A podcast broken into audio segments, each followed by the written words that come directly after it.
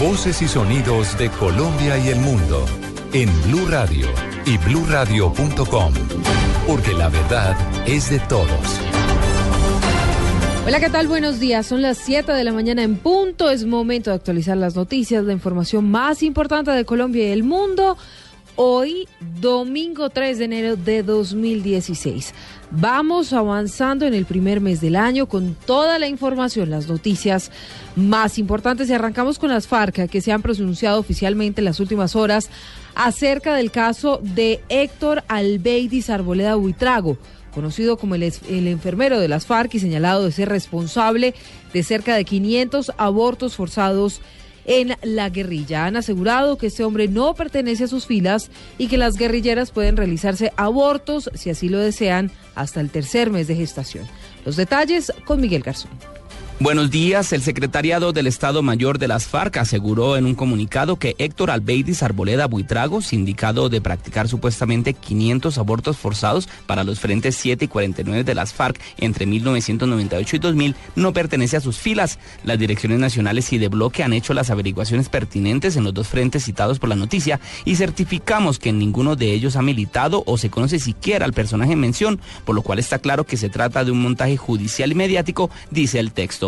Agrega además que la planificación en su organización es una norma obligatoria para hombres y mujeres por las condiciones de la guerra y que es imposible criar hijos o hijas en la selva y que de esto se habla ampliamente con los aspirantes a las filas para que tengan completa claridad al respecto. Dice también el texto que teniendo en cuenta las legislaciones vigentes en los países que han legalizado el aborto y considerando que es un derecho fundamental de las mujeres decidir sobre su cuerpo, las FARC han ido precisando una posición frente a las condiciones y tiempos para practicar la interrupción del embarazo. Este derecho de las combatientes es ahora cobijado por las reglas que prohíben cualquier intervención sin el consentimiento de la guerrillera y determinan un tiempo máximo de tres meses para su realización. Miguel Garzón, Blue Radio. Miguel, gracias. Siete de la mañana, dos minutos. Mientras tanto, el ELN dio a conocer un comunicado en el que revelan el estado actual de las uh, conversaciones de paz con el gobierno nacional. Los detalles con Jenis Navarro.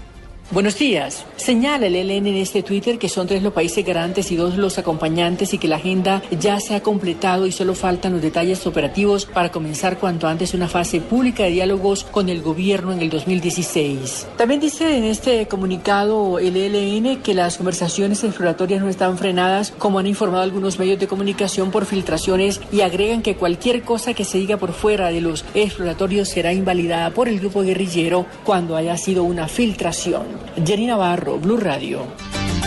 7-3, Jenny, gracias. A, a 100 millones de pesos aumentó la recompensa para quien eh, dé información que lleve al paradero del pequeño Juan Sebastián Fuentes, desaparecido en Soacha desde el pasado 22 de diciembre.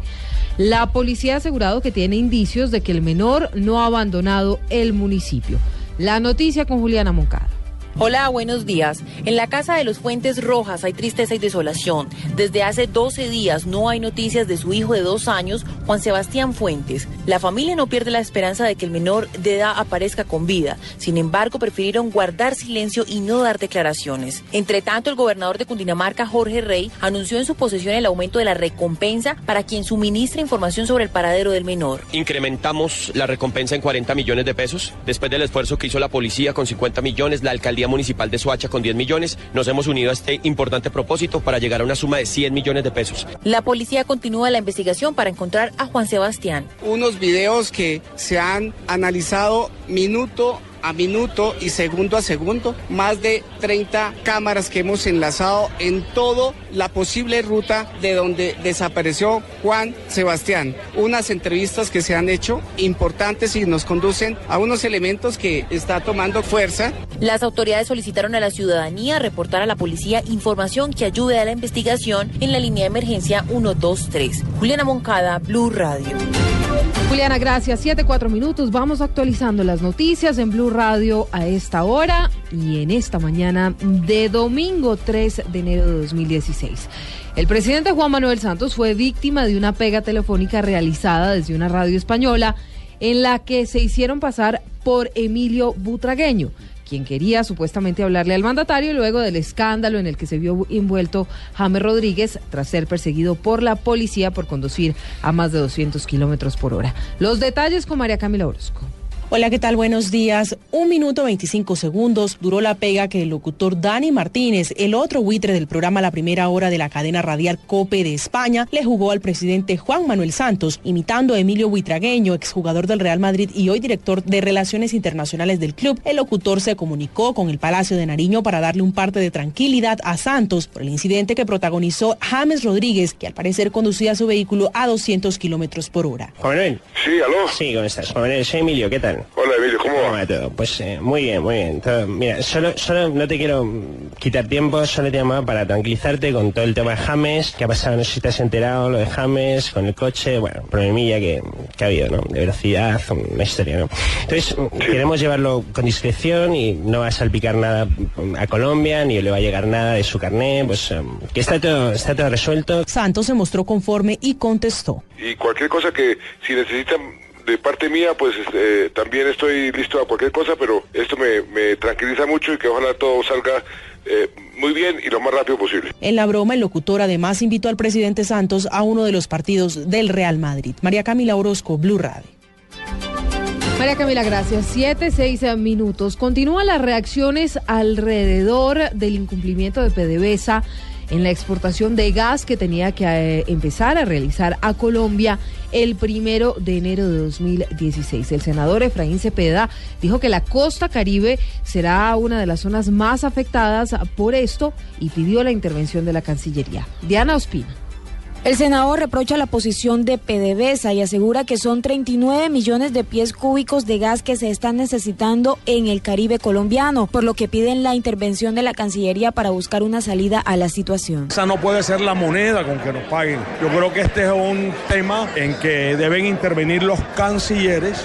La canciller Holguín debe intervenir porque hoy con este fenómeno del niño, como han expresado los entendidos, es el más grave de la historia. El tema del gas es fundamental para poner a funcionar las plantas termoeléctricas y evitar que se nos caste el agua de las hidroeléctricas. La verdad que esto es un tema de casi de seguridad nacional. Advierte que la decisión de Venezuela puede llevarnos a un racionamiento eléctrico y esto no se compadece con los ocho años en que Colombia le envió un gas escaso, pero ayudándolos. En Barranquilla, Diana Ospino, Blue Radio. 7 de la mañana, 7 minutos, ya son las 7, 7. El nuevo gobernador de Cundinamarca, Jorge Rey, aseguró que en los primeros meses del año una de las prioridades será buscar medidas para contrarrestar el fenómeno del niño que mantiene sin agua varios municipios del departamento. Carlos Arturo Albino.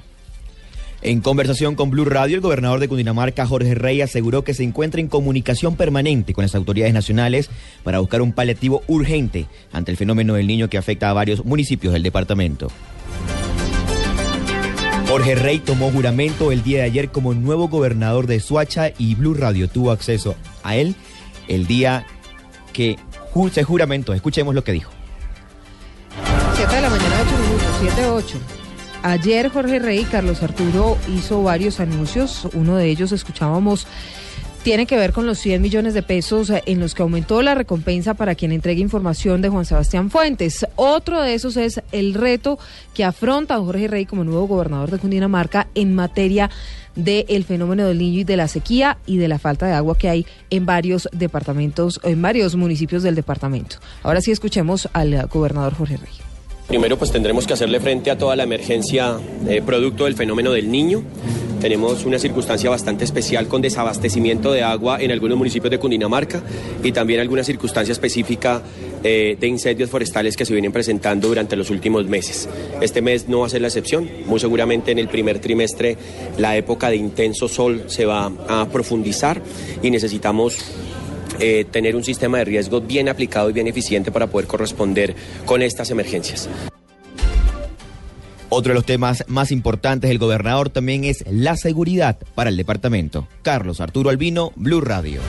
Carlos, gracias. Muy bien, son las 7 de la mañana, 9 minutos. Ah, Daniela Morales, arranca en el país el plan retorno. Si bien este no es el fin de semana más importante para que los colombianos regresen a sus ciudades, eh, lo cierto es que algunos ya comienzan a, a retornar y las autoridades ya tienen todo el plan de contingencia para las vías de la, del país. Lo que ha dicho Silvia, la Policía de Tránsito a nivel eh, nacional, es que se espera que hoy domingo entren a la capital por lo menos un millón de vehículos ya. Se dice que pues el gran plan retorno sería el próximo fin de semana, que es después del Puente de Reyes, pero que este fin de semana ya empieza la gente a retornar a sus lugares, efectivamente, o para evitar más bien algún tipo de congestión en este Puente de Reyes. Ya para esto hay habilitado más de 10 operativos de tránsito especiales en los peajes, sobre todo algunos reversibles en la vía Girardot Bogotá y Villavicencio Bogotá. Durante este eh, puente festivo, estas fiestas de fin de año, ha dicho la Policía de Tránsito a nivel nacional que no se ha registrado ningún accidente en lo que tiene que ver con conductores en estado de embriaguez. Sin embargo, aseguran que ya ha habido por lo menos más de 100 inmovilizaciones por diferentes aspectos, Silvia. Son las 7 de la mañana, 11 minutos. Daniela, déjeme complementar esta información con una noticia que nos llega hasta ahora. Los bomberos de la estación Caobos atienden un accidente vehicular que se presentó en la calle 127 con carrera 13. A esta hora le prestan atención prehospitalaria a tres personas y se está solicitando la presencia de una ambulancia medicalizada. 7 de la mañana, 11 minutos. Vamos a cambiar de tema porque pese a las labores de inteligencia de los duros golpes que fueron propinados a la organización de alias Otoniel, este hombre logró escapar a la persecución policial en 2015. Las autoridades mantienen su captura como una de las grandes prioridades para 2016. Oscar Montoya. El delincuente más buscado de Colombia, Dairo Antonio Úsuga, no fue capturado en el 2015. Para el comandante de la Regional 6 de Policía, general José Ángel Mendoza, la prioridad de capturarlo se mantiene este año. Los operativos continúan. Es un bandido que efectivamente sobrevive al año 2015 pero que le seguiremos haciendo el mayor esfuerzo en el 2016.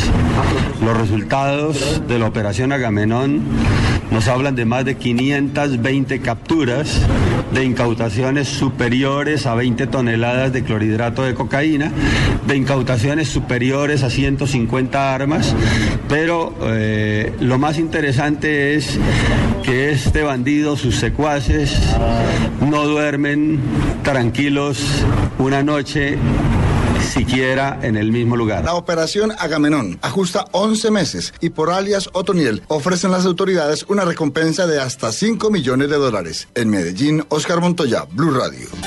7-12 minutos. La Policía Nacional incrementó el pie de fuerza para el cumplimiento de la versión 60 de la Feria de Manizales, que se desarrollará hasta el 10 de enero y que engalanará con sus reinas, desfiles, conciertos, toros, cabalgatas, entre otros. José Fernando Berrío. Un total de 1.425 hombres y mujeres de la Policía Nacional hacen presencia por las calles de la ciudad, llamada de las puertas abiertas, y estarán presentes en los más de 260 eventos que tiene la feria anual. Así lo confirma el general Herman Alejandro Bustamante, comandante de la Policía Eje Cafetero. Ah, estamos también cubriendo toda la parte hotelera, todo lo que corresponde también a las diferentes zonas turísticas de Manizales, y vamos a tener también un amplio servicio en lo que corresponde a la zona semirural y rural de Manizales. Desde ya los visitantes empiezan a sentirse seguros con los primeros eventos que van a disfrutar. Los anfitriones de la considerada mejor feria de América se sienten también seguros. En Manizales, José Fernando Berrío Becerra, Blue Radio. 7:13 minutos. Ah, vamos terminando la actualización de las noticias aquí en Blue Radio, la información más importante de Colombia y el mundo. En efecto, en materia internacional en Venezuela hoy se conocerá quién será el nuevo presidente del Parlamento a partir de este martes 5 de enero. La ampliación en Caracas con Santiago Martínez. Así es, buenos días. A través de una votación directa y secreta de los 112 diputados electos de la oposición el pasado 6 de diciembre, se escogerá hoy al nuevo presidente de la Asamblea Nacional. Los dos candidatos que aspiran son Julio Borges por el Partido Primero Justicia y General Ramos Aluc por Acción Democrática se conoció que el resto de la directiva y los presidentes de cada comisión ya fueron electos por consenso. Se espera que alrededor de las 6 de la tarde de hoy se conozca el resultado. Adicionalmente, ya la oposición venezolana convocó a una marcha el 5 de enero a las 10 de la mañana para acompañar a estos 112 diputados hasta las puertas del Parlamento. Desde Caracas, Santiago Martínez, Blue Radio.